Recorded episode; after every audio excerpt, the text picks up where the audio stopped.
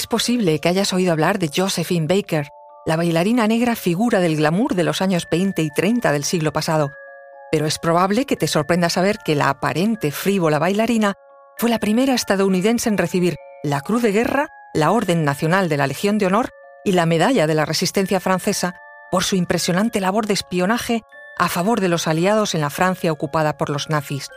Por ello, es la sexta mujer y la primera mujer negra en estar enterrada en el Panteón Nacional de Francia. La que fuera musa de escritores como Hemingway o artistas como Picasso, la que ganara una gran fortuna, arriesgó su vida trabajando para la inteligencia militar francesa, conmovida por el racismo contra los judíos, pues ella misma lo había sufrido en la Norteamérica de su niñez. Conoce mejor al equipo que protege nuestras costas.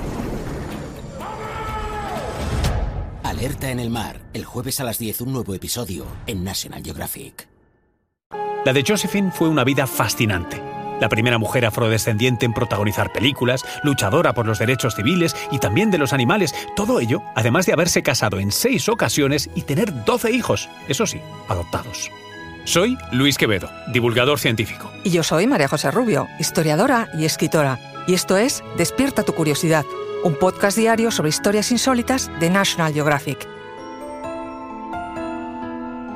Y recuerda, más curiosidades en el canal de National Geographic y en Disney Plus. Frida Josephine MacDonald, sí, ese era su verdadero nombre. Nació el 3 de junio de 1906 en San Luis, Missouri, de una madre lavandera y un padre músico callejero, que las abandonó rápidamente. Su madre volvió a casarse y Josephine pasó parte de su infancia alternándose entre la escuela y el trabajo doméstico en casa de la gente rica para quien su madre trabajaba. Su historia humana y artística empezaron a deslumbrar desde muy joven. A los 13 años abandonó la escuela, se casó por primera vez y buscó cumplir su sueño, ser bailarina. Ganó su primer concurso de baile a los 14 años en un local de vodevil se unió a diversas compañías de baile y teatro de gira por Estados Unidos y llegó a París en 1925 con el coro de la Revue Negre. Tenía solo 19 años y ya contaba con dos matrimonios. Enseguida se convirtió en una estrella del foil berger y lo hizo bailando charleston, por entonces una novedad en Europa, ataviada con una falda de plátanos de tela que apenas tapaba su cuerpo. Del escándalo se pasó al entusiasmo. Josephine triunfó a lo grande hasta el punto de que fue la mujer más fotografiada en 1926 y musa de Picasso. Y lo mejor, se convirtió en la primera mujer negra con papel protagonista en el cine. Fue en la película Susu.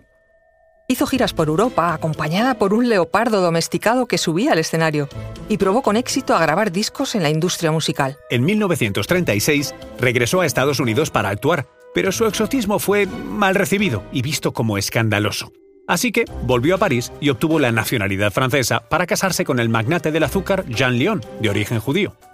Pero la Segunda Guerra Mundial enmudeció el espectáculo al tiempo que daba nueva voz a comentarios racistas hacia ella.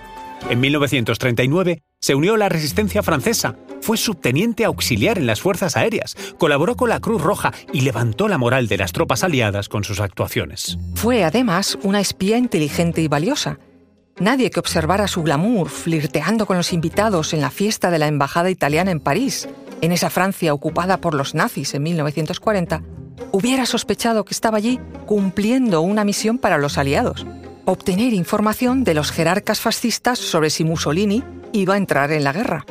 Por hechos como este, recibiría todas sus condecoraciones de manos del gran Charles de Gaulle se unió a la Liga Internacional contra el Racismo y el Antisemitismo y desde los años 60 contribuyó al movimiento por los derechos civiles en Estados Unidos, donde se le llegó a ofrecer liderar el movimiento tras la muerte del reverendo Martin Luther King.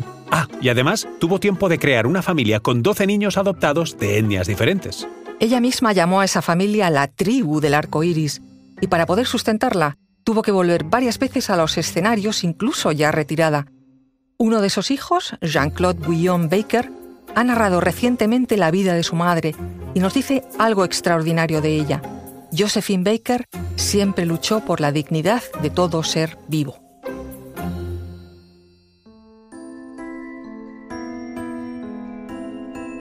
Recuerda que Despierta tu Curiosidad es un podcast diario sobre historias insólitas de National Geographic. Disfruta de más curiosidades en el canal de National Geographic y en Disney Plus. No olvides suscribirte al podcast y darle al like si has disfrutado con nuestras historias.